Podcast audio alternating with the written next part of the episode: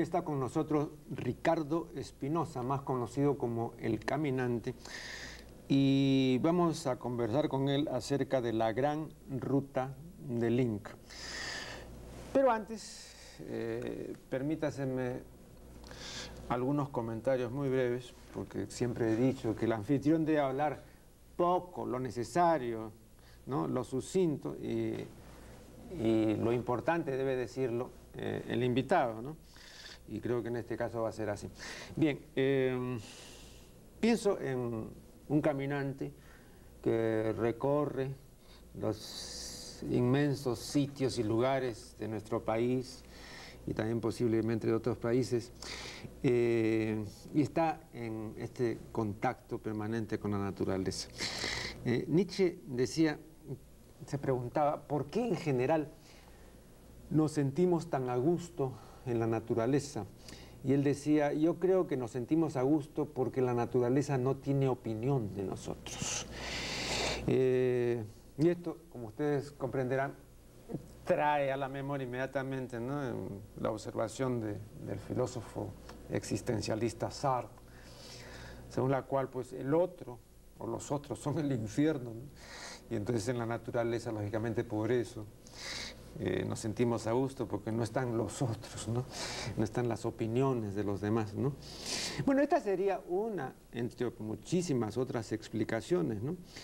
Eh, pero eh, la primera pregunta mm, que, que, quisiera formular a nuestro invitado es ¿por qué este propósito, por qué este deseo y tal vez quizá una pasión Mm, relacionada con el caminar. ¿Por qué caminar y seguir caminando?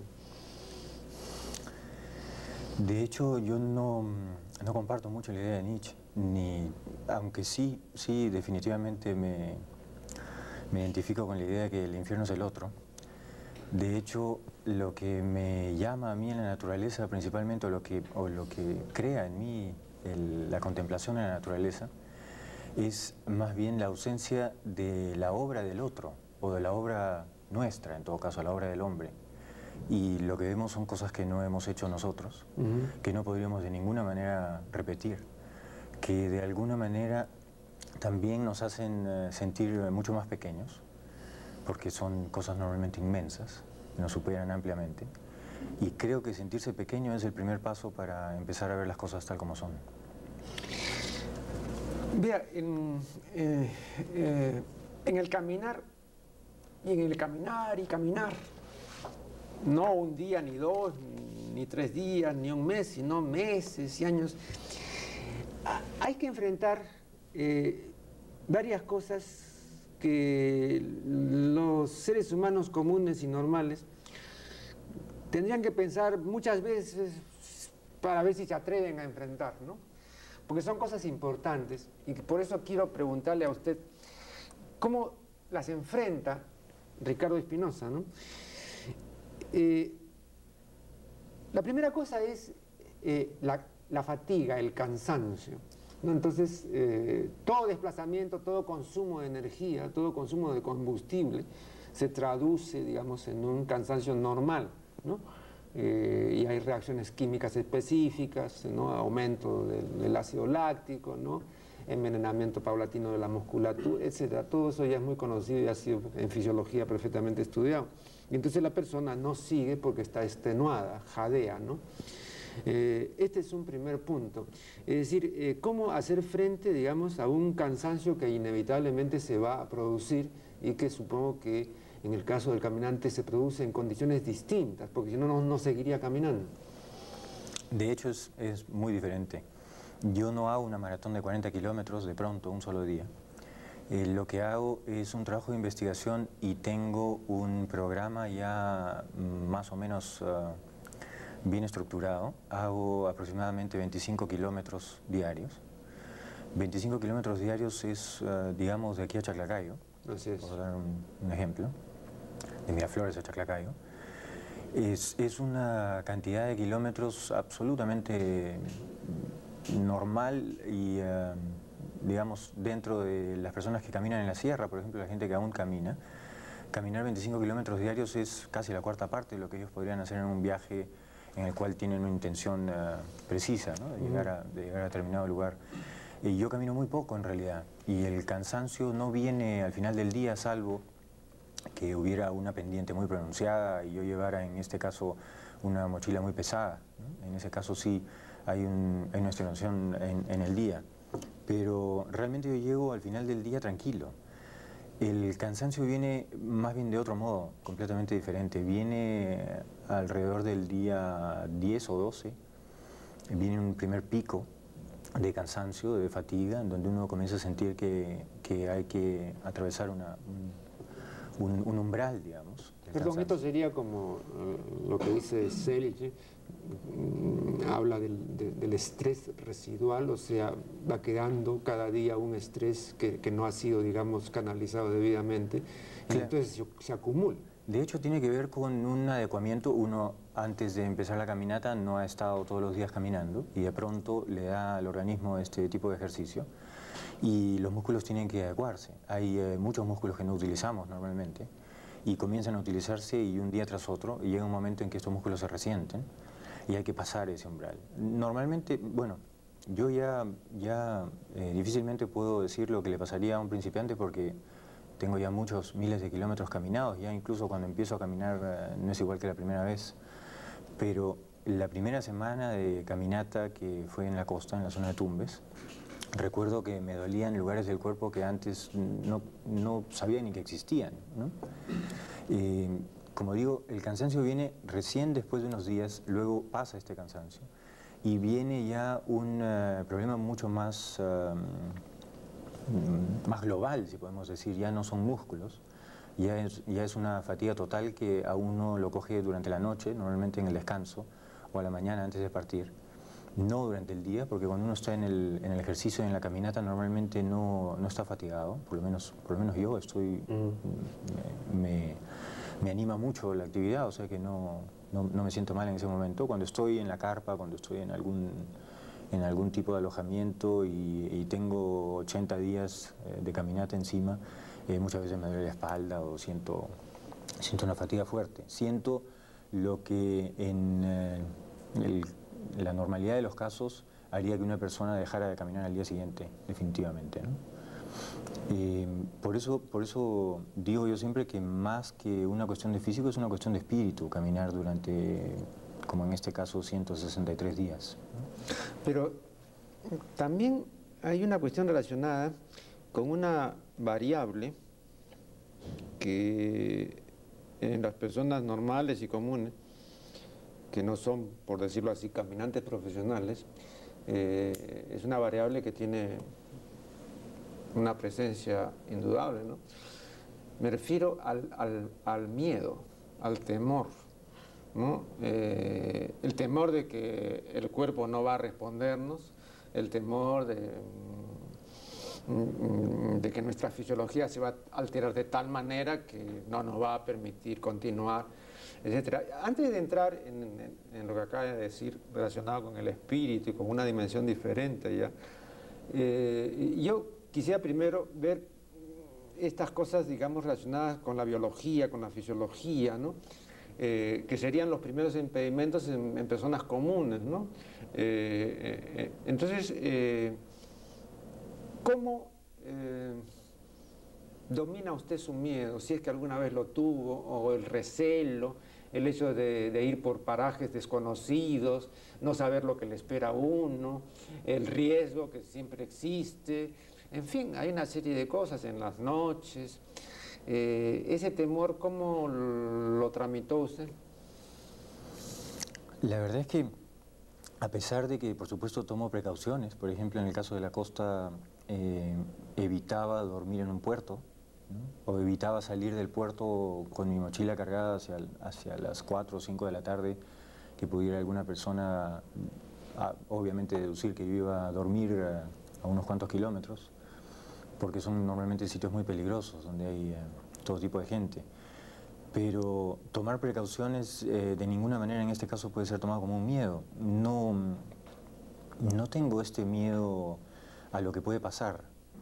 De pronto si en... Eh, si en determinado momento estoy como me ha sucedido en la costa, estoy... Perdón, perdón este, pero usted no cree que el miedo a lo que puede pasar es un miedo normal. No, no, no, yo no lo, yo no lo pongo como algo especial. Eh, creo que, Seguro. Es, un miedo que cualquier persona sentiría normalmente, ¿no? De hecho que sí, es, un, es, es algo absolutamente normal. Yo procuro evitar usar a los demás como una unidad de medida, ¿no? No, no, tengo ese miedo, la verdad. No lo he tenido prácticamente nunca. Eh, por lo menos desde que recuerdo, desde adolescente, normalmente he jugado con el miedo y he jugado con, con eh, digamos, eh, con provocar miedo a otras personas y yo estando en una situación en la que debería tenerlo primero yo. este, este miedo de las películas de terror, etcétera, el miedo de estar solo en la naturaleza, jamás lo he sentido. A los 20 años me fui a vivir un año en la selva solo y fue la época más dichosa de mi vida, de hecho, el estar lejos de, cualquier persona. Ahora, tal vez usted no cree que eso se podría explicar con la distinción que se hace entre la soledad activa que uno elige y la soledad pasiva, es decir, cuando a uno lo dejan solo. Creo que la gente lo que no tolera es que lo dejen solo, habiendo estado acostumbrada a estar en compañía. Eh, pero la persona que elige, como usted, según veo, eh, voluntariamente la, soledad, ¿no? el retiramiento, entonces no tiene por qué sufrirla, ¿no? sino más bien eh, disfrutarla. ¿no? Sí, hay una tremenda actividad en, la soledad, en, esta soledad activa, como dice usted. Y hay un espacio interior tan infinito como el exterior, en el cual uno puede introducirse y perderse, definitivamente, o, al menos trabajar. Y, en todo caso, yo la soledad siempre la he asociado con eso. Y, volviendo un poco al miedo, no quiero decir de ninguna manera que sea un Juan sin miedo que este, no sabe tiritar. De hecho, cuando estoy en una situación muy calmada y alguien pega un grito de repente en mi oreja, por supuesto salto y el corazón se me sale pero es una reacción totalmente diferente, es una reacción este, natural. Si no tuviera eso probablemente este, no, no, correría ante el peligro, etcétera. Sería, sería incluso perjudicial no tenerlo. ¿no? Pero este miedo que... Perdón, pero de todas maneras usted es, es muy consciente de eso, ¿no? Porque, eh, vea, eh, mm, hay muy pocas mujeres exploradoras, hay muy pocas mujeres viajeras a pie. Eh, yo siempre recuerdo solo a Alejandra David Nell, ¿no? la famosa exploradora del Tíbet y de la China, una mujer extraordinaria que murió centenaria. Eh, y, pero otras mujeres que yo sepa no, no, no, decir, nunca se han distinguido, o por lo menos yo no conozco, ¿no? Eh, ¿Usted cree que? Porque sería más peligroso para una mujer internarse en, en sitios así desolados, en parajes eh, desconocidos, podría, e, es decir, usted la ve como una persona mucho más vulnerable que un varón. Sin duda, sin duda. Eh, si una mujer hubiera hecho la caminata que yo hubiera hecho... O sea, ¿usted no, recomendaría usted lo que hace a las mujeres? Eh, en todo caso, que no, lo, que no lo hicieran como yo, solas, ¿no? Eh, he conocido mujeres viajeras, he conocido mujeres viajeras que viajan en bus, en, en avión, en ómnibus, pero que viajan solas y normalmente tienen que hacer eh, casi una especie de voto de celibato o algo así y, eh, crear siempre una cortina entre ellas y, y los posibles eh, conocidos varones, porque normalmente el varón, por lo menos en Latinoamérica, está siempre en pie de guerra y en cuanto ve una mujer sola, su libido se despierta. Si son tres o cuatro y, están, y son pescadores y están en, en una playa alejada y ven una mujer sola llegando indefensa, eh, ojalá hay alguno entre ellos que ponga un poco de cordura, pero lo más, lo más probable es que se le fueran encima, ¿no? Pero usted cuando dice indefensa se refiere a que son mujeres que no llevan armas, que no tendrían medios de... y, usted no, no, tiene este carácter de indefensión. No, pero usted lleva armas, usted tiene maneras de protegerse. No, llevo un cuchillo para la fruta. Y mm, no llevaría armas, no las usaría, incluso si las tendría. Pero usted, eh, eh, en sus largos recorridos, eh, supongo que habrá enfrentado, digamos, asaltos o, En las ciudades. en la ciudad. De hecho, es mucho más peligroso vivir en Lima que salir a caminar a la costa. No hay, no hay asaltantes detrás de una piedra esperando que pase un caminante loco por el desierto, ¿no? Al contrario, la gente que uno se encuentra en el desierto normalmente es sumamente hospitalaria. En el desierto, digo por, decir la costa, ¿no? fuera de las ciudades, en, el caso de la sierra. La gente sumamente hospitalaria, sumamente civilizada.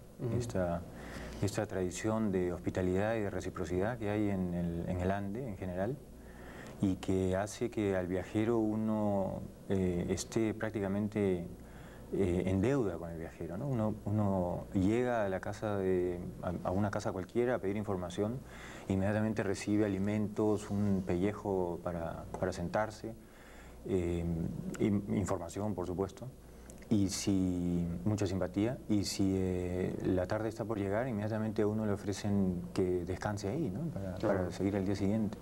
Y a uno le permiten dormir eh, muchas veces ellos van a la cocina, las casas son de solamente dos cuartos, la cocina y otro cuarto principal.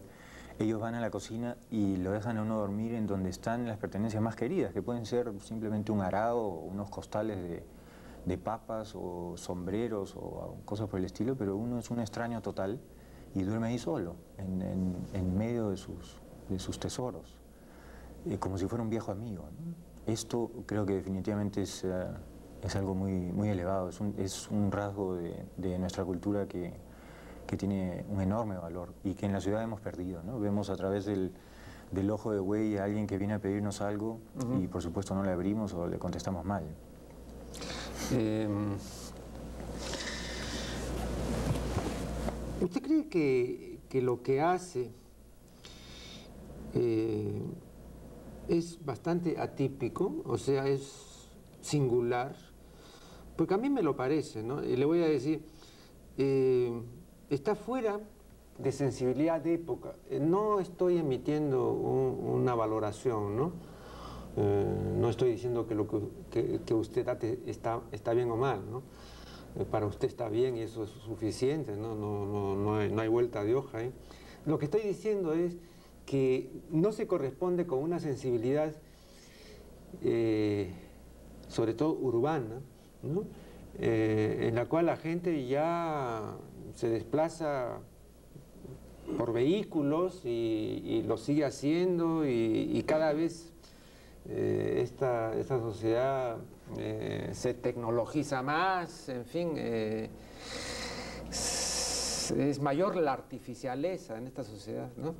Entonces es menor la posibilidad de una, una manifestación natural como el caminar, y hacer largos recorridos así eh, solitariamente, ¿no? Entonces, eh, digo, eh, usted se da cuenta ¿no? de, este carácter único, singular, especial, y que me parece que no tiene imitadores o los tiene muy pocos, ¿no? ¿A qué cree usted que se debe? Que, la gente ahora ya ha renunciado a practicar algún tipo de ejercicio o no tiene afán exploratorio o prefiere en todo caso ir de acá para allá pues en avión o, a qué?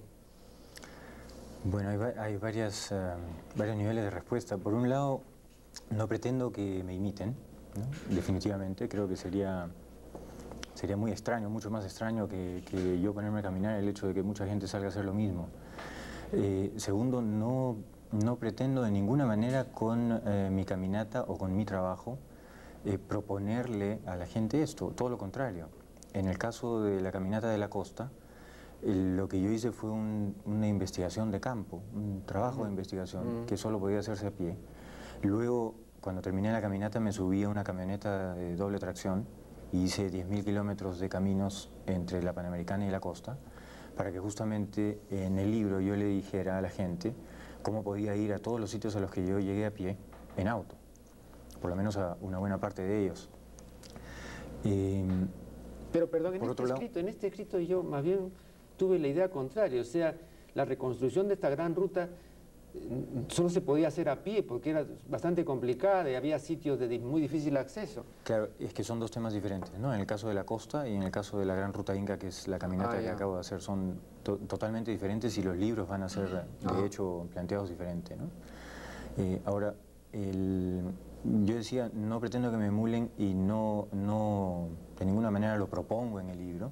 Y a pesar de eso, eh, sí hay una corriente, y es una corriente mundial, la de salir a caminar el mundo. De hecho, el trekking, como lo llaman ahora en, todo el planeta, eh, cada vez tiene más adeptos. Eh, solamente en el camino el camino Inca Machu Picchu, que son apenas un poco menos de 40 kilómetros. El camino que yo he hecho de Quito a La Paz tiene 4.000, 100 veces más. En este camino hay decenas de miles de turistas al año, en, este, en este pequeño camino Inca, que desgraciadamente está, la verdad, un poco convertido en una vereda de club campestre casi. Eh, hoy día casi no se ve lo que es la arquitectura inca, cosa que sí he visto en los caminos no tocados.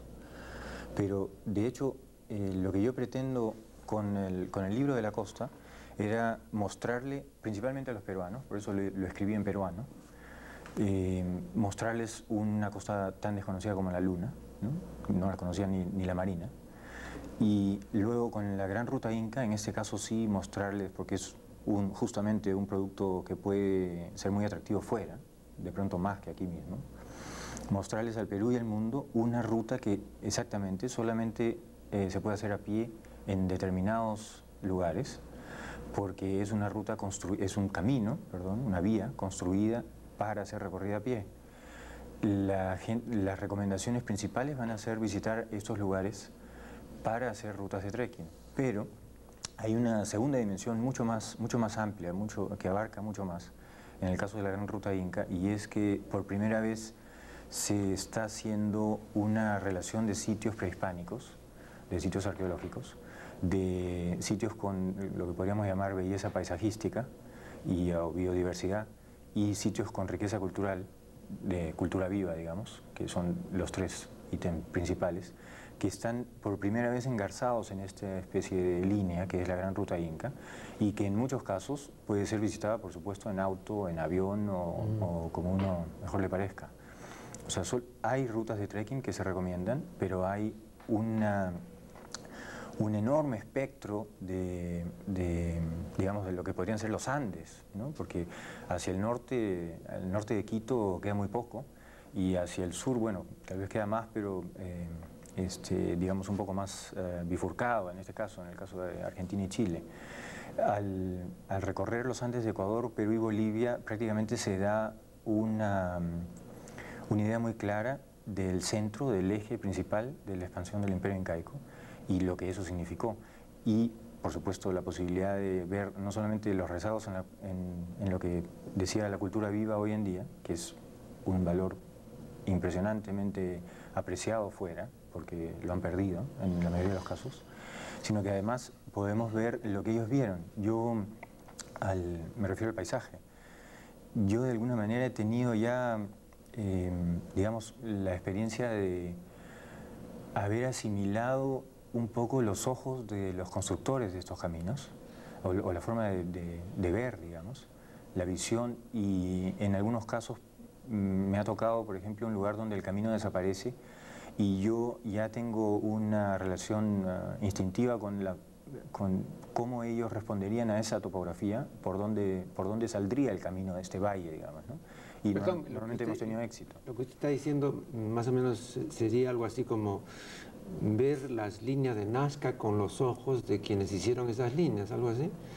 Porque digamos el problema de, estas cosas es que nosotros vemos con una sensibilidad distinta y con ojos que, son distintos y que corresponden a esa sensibilidad, ¿no? Más o menos usted quiere decir eso. Sí, de hecho hay un paralelo con la línea de Nazca, hay un, hay un segundo paralelo también, y es que durante 500 años no hemos visto este camino, a pesar de, su carácter ciclópeo y titánico.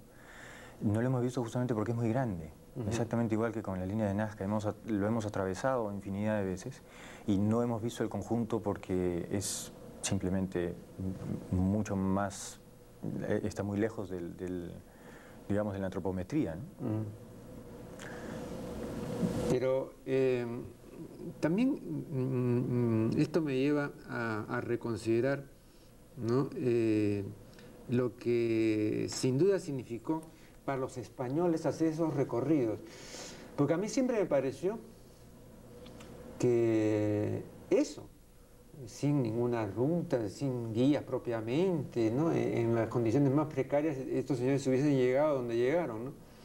Eh, y ahora que usted ha recorrido todos esos sitios y que usted ha investigado, ¿usted no cree que acrece, que, aumenta eh, la significación de, lo que hicieron los españoles? Me estoy refiriendo no, no, no, al hecho de si, hicieron bien o mal, sino al hecho de que llegaron, de que se internaron. Creo que es exactamente al revés.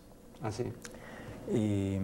incluso eh, mi caminata ¿no? es un hecho absolutamente insignificante en relación al hecho de la construcción de este camino. Yo me demoro seis meses y medio en, recorrer un camino a pie, ellos se demoraron eh, menos de un siglo en hacer un camino que tiene características únicas, irrepetibles y, como digo, colosales. Y que los españoles, por lo que sabemos de las crónicas más tempranas, eh, no, no hicieron otra cosa que recorrerlo no, no, construyeron absolutamente nada. Es más, en algunos casos incluso destruyeron porque las piedras no, eran exactamente adecuadas para los cascos de los caballos y muchas veces mandaron desempedrar los caminos. Eh, los españoles encuentran no solamente caminos impresionantes que ellos, en el caso de Ciesa de León, eh, lo menciona como la octava maravilla del mundo, o, o incluso lo, lo describían como una obra del demonio, como describían todo lo que no entendían.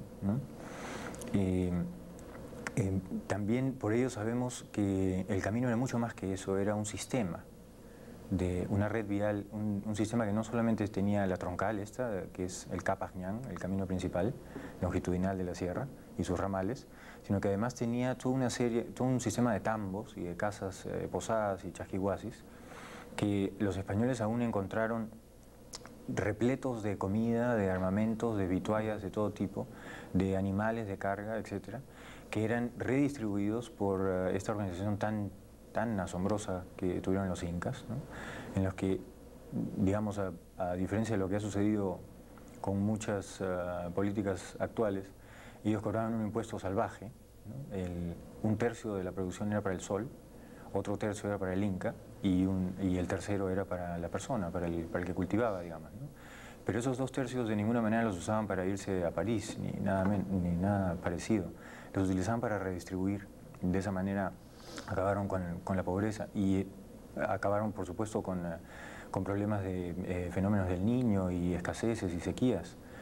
Los tambos funcionaban justamente eh, como esto, eran un centro de acopio y eran un centro de, un centro de redistribución y uno podía ir por este camino prácticamente como si eh, lo llevaran de la mano.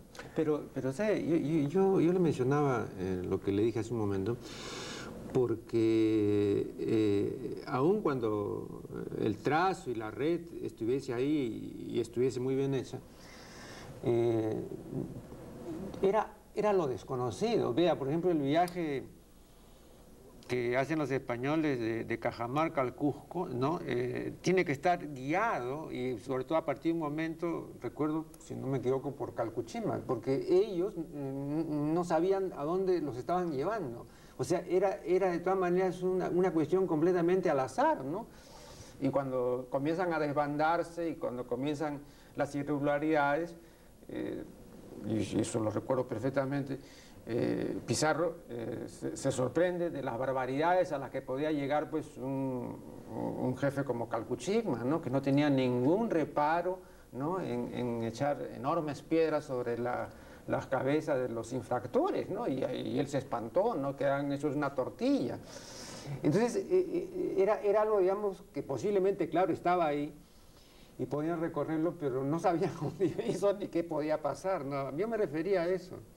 Ahora, mucho más, mucho más eh, desconocido sería, por ejemplo, hacer una expedición al Ártico cuando nadie lo conocía, que esta expedición de Cajamarca a Cusco. Justamente lo que yo me refiero es que incluso si no hubieran tenido guía, y de hecho no la necesitaban para llegar al Cusco, porque el camino los llevaba por, una vereda que, según los españoles, podía ser recorrido por una niña de ciudad descalza, porque incluso hasta estaba barrido. Eh, yo creo que ellos llevaban más bien eh, gente del lugar porque obviamente iban a encontrar resistencia y, necesitaban ese tipo de, interpretación. Pero realmente em, lo que hacen los españoles es llegar a, a un imperio eh, terriblemente organizado. Ellos simplemente llegaron a una supervía. El equivalente actual sería una, una vía expresa elevada de, de, la Tierra del Fuego a Canadá o una cosa parecida. Eh, llega, llega un invasor y lo único que tiene que hacer es seguir esta ruta.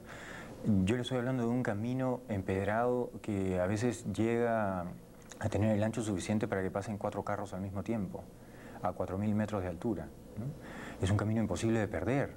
Así es. No, no hay, no hay este, ninguna posibilidad de extraviarse, ni mucho menos. Es más, eh, la posibilidad mayor era la de ir asustándose conforme se va uno acercando a lo que debía ser el centro de esta, del cual uno solamente está viendo una, pequeña parte.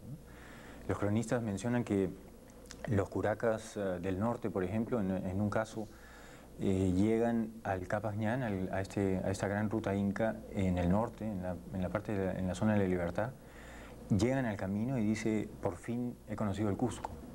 Era, era una extensión y de hecho era una muestra de poderío, una muestra incluso soberbia de dominio de los elementos, de dominio de, de una mano de obra que nunca antes nadie pudo congregar en, tal número.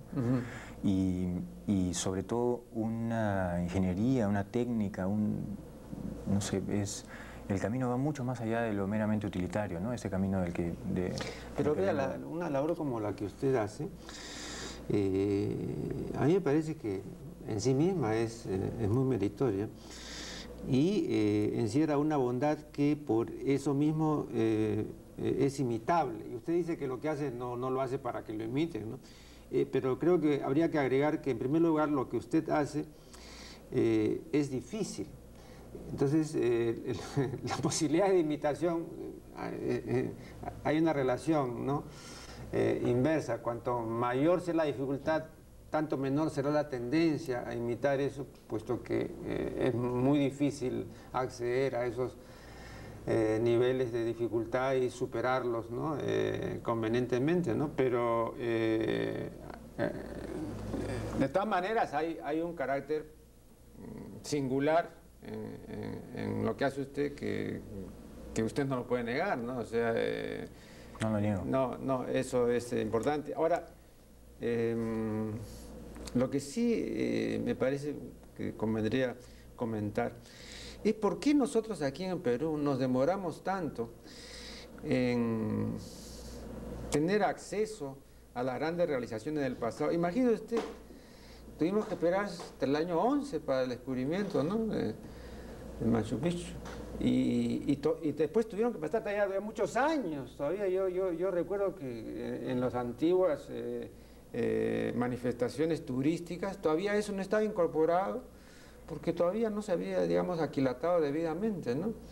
Eh, ¿A qué se debe? ¿A falta de información, a negligencia, a las autoridades? Yo creo que hay dos factores principales. Uno, que hay tal cantidad de vestigios prehispánicos en el Perú que probablemente sigamos encontrando los dos siglos adelante. Eso, eso por un lado. Y por otro lado, la, actitud de, invasores que aún eh, permanece en, nuestra cultura. Eh, un, invasor eh, que desprecia, digamos, al invadido. Imagínese que, imagínese que nosotros vamos a invadir un territorio imaginario y que después de 500 años nuestros descendientes aún no conocen el idioma de los, de los invadidos y, y no lo conocen y no les interesa en absoluto. Nadie habla quechua, nadie sabe... Creo que eh, yo he tratado de aprender quechua porque después de hacer estos caminos he comenzado a sentir vergüenza de no, de no conocerlo. Y me ha sido sumamente difícil aprender quechua porque prácticamente no hay nadie aprendiéndolo. Cuando he llegado a uno de los dos o tres sitios en Lima donde lo enseñan, éramos dos personas, o en, mm. en algún momento tres y los otros dos eran extranjeros. Y hay una riqueza que está, por supuesto, unida a, estos, esta, a esta riqueza prehispánica, estos vestigios arqueológicos que, digamos, eh, occidentalmente por nuestra cultura también apreciamos. Pero hay una riqueza unida que está justamente viva, que es eh, el mismo pueblo que construyó esto, que por una razón que yo no logro entender y que sucede con los egipcios, con los chinos, con absolutamente todos, grandes, grandes culturas, los griegos. Después uno no reconoce en sus descendientes a los que pudieron hacer esas maravillas. ¿no? Pero perdón, usted lo que está diciendo es que, que la falta de reconocimiento, por ejemplo, es una extensión del desprecio de los invasores. Es decir, llegan los invasores y hay cosas así tan terribles como la extirpación de idolatrías y todo, es que vienen a civilizar según ellos, ¿no? Claro. Claro, pero nosotros seguimos con el trauma. Yo creo que definitivamente sí. Es más, yo en carne propia le puedo decir, eh, mi experiencia es que empiezo a tener una relación, eh, sobre todo cuando voy a hacer los caminos, porque entre el camino de la costa y este camino de la sierra he hecho siete caminos de la costa a la sierra. Fueron dos mil kilómetros también, bastante más anónimos, de caminos prehispánicos. Y en uno de esos caminos me tocó, eh, felizmente, ser guiado por un ex arriero, un eh, señor Don Pío Pacheco, de, él es cusqueño, pero en ese momento estábamos en Ayacucho, veníamos de Chala hacia el Cusco, en la ruta del pescado, y él ofreció guiarnos por eh, rutas que conocía de la época en que era arriero durante tres días. Pero a, pesar de su edad, eh, el hecho de salir probablemente de, su casa y todo junto con la experiencia que estábamos haciendo, el, trabajo bonito que estábamos haciendo, se quedó tres semanas con nosotros.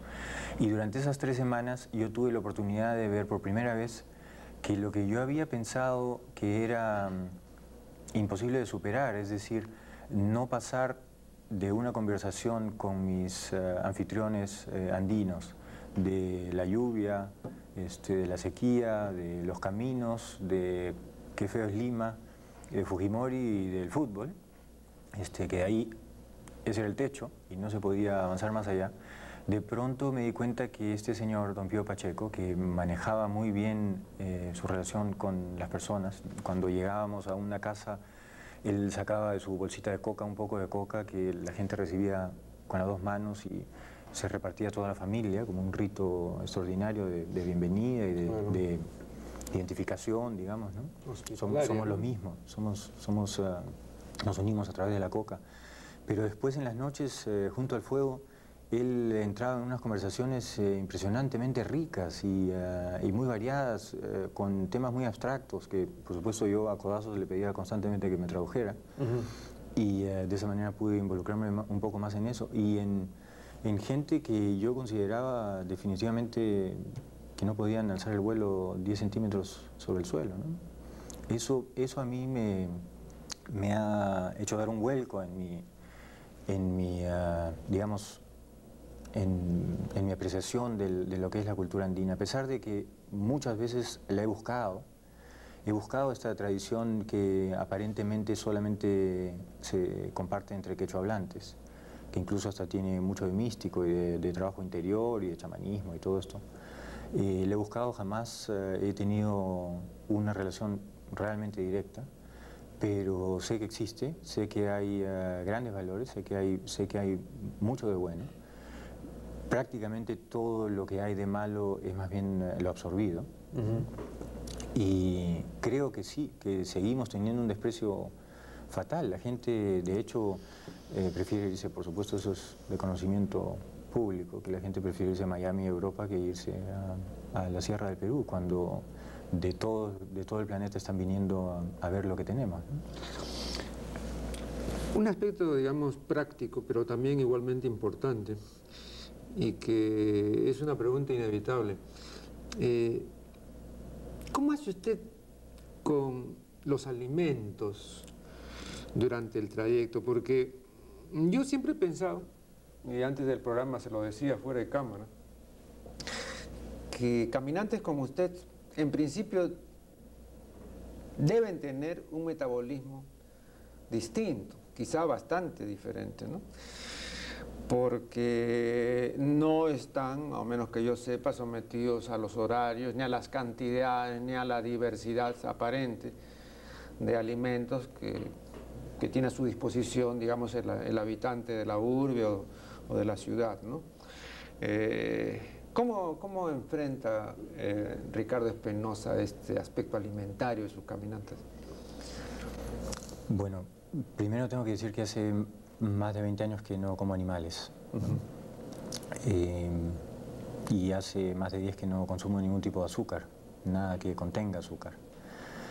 A pesar de eso, no creo que sea, eh, digamos, que uno tiene que llevar un régimen parecido al mío para poder hacer lo que hago. De hecho, eh, me han acompañado arqueólogos, he tenido un arqueólogo ecuatoriano en, Ecuador, un peruano, dos incluso, en algún momento en Perú, y un arqueólogo boliviano en la parte de Bolivia.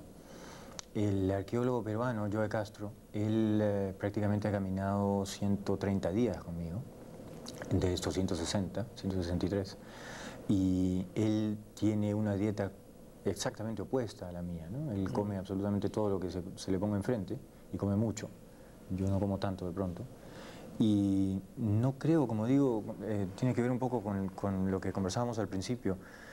No creo que el, o sea, ya he, he, programado las cosas de tal manera que una persona con buena salud y con eh, buen temple puede seguirme sin problemas, puede ir a, a mi ritmo. Tal vez lo que va a suceder es que en el día 45 va a sentir un deseo terrible de irse al cine y este, todo lo que eso trae alrededor, o de ver a su enamorada o algo así, y este, va a sentir que al fin y al cabo lo que está haciendo es una estupidez y no, continúa. Ese tipo de, fatiga sí puede suceder. Pero, eh, y, también, por supuesto, hemos tenido casos en los cuales algunas de las personas que nos han acompañado, que han sido biólogos, ingenieros forestales, sociólogos, etcétera, no han podido con el ritmo. Por supuesto, es un ritmo fuerte, es un, es un ritmo exigido. ¿no? Eh, no puede hacerlo así de la noche a la mañana cualquier persona eh, sin ningún condicionamiento anterior. Claro, lo que yo iba es al hecho eh, de no tener siempre la seguridad del suministro alimentario. O sea, la persona... no es problema, no es problema en absoluto. Cuando no hay comida no se come. Cuando no se encuentra un techo, se duerme donde se puede. Muchas veces me dicen, ¿y cómo haces para dormir? Cierro los ojos.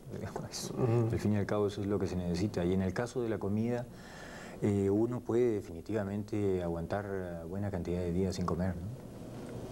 Pero es que hay algo que, impide que la, que la, demanda natural del organismo eh, sea tan grande que usted eh, no pueda dejar de satisfacerla en alguna medida. ¿no? Em, eh, esto implica em,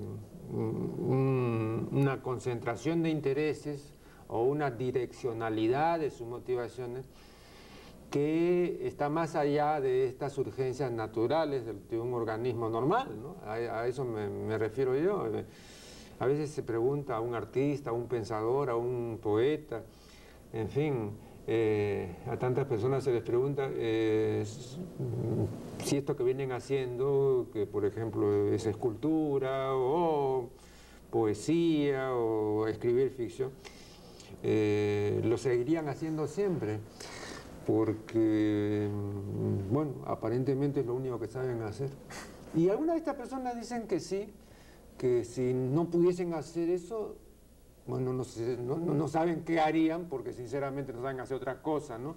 Además no quisieran hacer otra cosa, no se sentirían bien. Yo tengo la impresión de que usted diría algo similar, ¿no? Usted si por alguna razón no pudiese caminar y no pudiese explorar y viajar, ir de aquí para allá, eh, ¿se frustraría grandemente o no? Es una impresión equivocada. De hecho, eh, puedo hacer eh, muchísimas cosas y puedo no hacer absolutamente nada también, no estoy ni siquiera atado al hacer. No, yo sabe que eh, tuve la impresión, la reitero, que estas este, son vocaciones irrenunciables.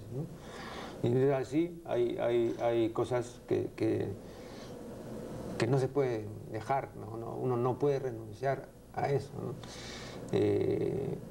Ahora usted me dice que, así como usted está entregado a esto, eh, yo siento que hay una, entrega, ¿no? Eh, y hay un carácter eh, no, meramente investigatorio ni de simple exploración, ¿no? es, me parece algo, algo mayor. pero sí, me sorprende que me diga que, sí lo podría dejar este, con tranquilidad. Sí, con mucha tranquilidad, no estoy apegado ni a esta actividad ni a ninguna otra, ni a su fruto tampoco. Pero el hecho de que haga esto es porque realmente en ello encuentra una satisfacción y una realización, es decir, es una plenitud para usted. Eh, y el hecho de que no haga cosas alternativas significa que esas otras cosas le interesan menos y no, no, no se hallaría quizá tan a gusto. No, no necesariamente, porque tengo una motivación que tal vez eh, es la principal contradicción y son mis hijos. Tengo dos hijos por los cuales prácticamente estoy haciendo todo esto, si no estaría probablemente en el último rincón del planeta y nadie tendría ni la menor idea de qué estoy haciendo. De hecho, de hecho esa es mi motivación principal para estar aquí y dentro de, de la limitación de estar eh, cerca de Lima, porque aquí viven mis hijos con su mamá, y la limitación de, por supuesto, eh, dar dinero mensual, eh, dentro de eso he encontrado una actividad que eh, se parece mucho a algo que yo haría con mucho gusto y hasta pagaría por hacerlo, que es deambular, viajando y cambiando de, cama cada noche. Y por otro lado también siento que lo que estoy haciendo de alguna manera mm, es es este, menos egoísta que, estar en la punta del cerro solo, que estoy, eh, a pesar de no haberme lo propuesto y más bien haberme propuesto lo contrario, eh, al escribir un libro, siempre pensé que uno no podría evitar jamás eh, hacer otra cosa que contribuir a la confusión escribiendo un libro, pero en este caso, digamos, es una cosa bastante, es información, no, no, hay, mucho, no hay mucho ahí para confundirse. Y eh, creo que en esta actividad estoy em, tal vez ayudando un poco con esta información, creando un puente neutro, sin, eh, sin eh, una valoración ni buena ni mala. Por este puente de, la información van a pasar este, sacerdotes, médicos y también van a pasar ladrones y tal vez en algunos casos en la costa o en algunos casos en esta gran ruta inca probablemente el sitio hubiera sido, hubiera sido mejor conservado si nadie lo conocía pero en el espectro total se puede conservar si es que se conoce. Y de hecho, de hecho hoy en día es importantísimo, en el caso de la Gran Ruta Inca, que la gente tome, a partir de este registro que, que estamos haciendo, que la gente tome en cuenta el camino para que no se destruya y para que se conserve. Se está destruyendo en los últimos 50 años, cuando el hombre dejó de caminar, en, eh, en la sierra principalmente. Hace 100 años, digamos, con los vehículos y hace 50 con con la llegada de las carreteras. Eh, creo que hay además una dimensión aún mayor en el caso de los Andes respecto a los caminos, que lo, menciono en este perfil que le alcancé, y es que los caminos son un poco como las venas de un, de un cuerpo y definitivamente está dormido el cuerpo o algunos de sus miembros están dormidos porque no circula ya la sangre y cuando se comience a circular nuevamente por ellos eh, va a haber un despertar que francamente ignoro, ignoro hasta dónde puede llegar. Hace unos pocos meses estuvo aquí como invitado Daniel Wininski y hablamos por supuesto sobre Candamo y él dijo entre otras cosas que había que preservar Candamo a toda costa porque Candamo venía enfrentando desde hace ya un buen tiempo un peligro enorme y era la presencia del ser humano. Entonces eh, habló de, la sistemática destrucción ecológica y de todo lo demás.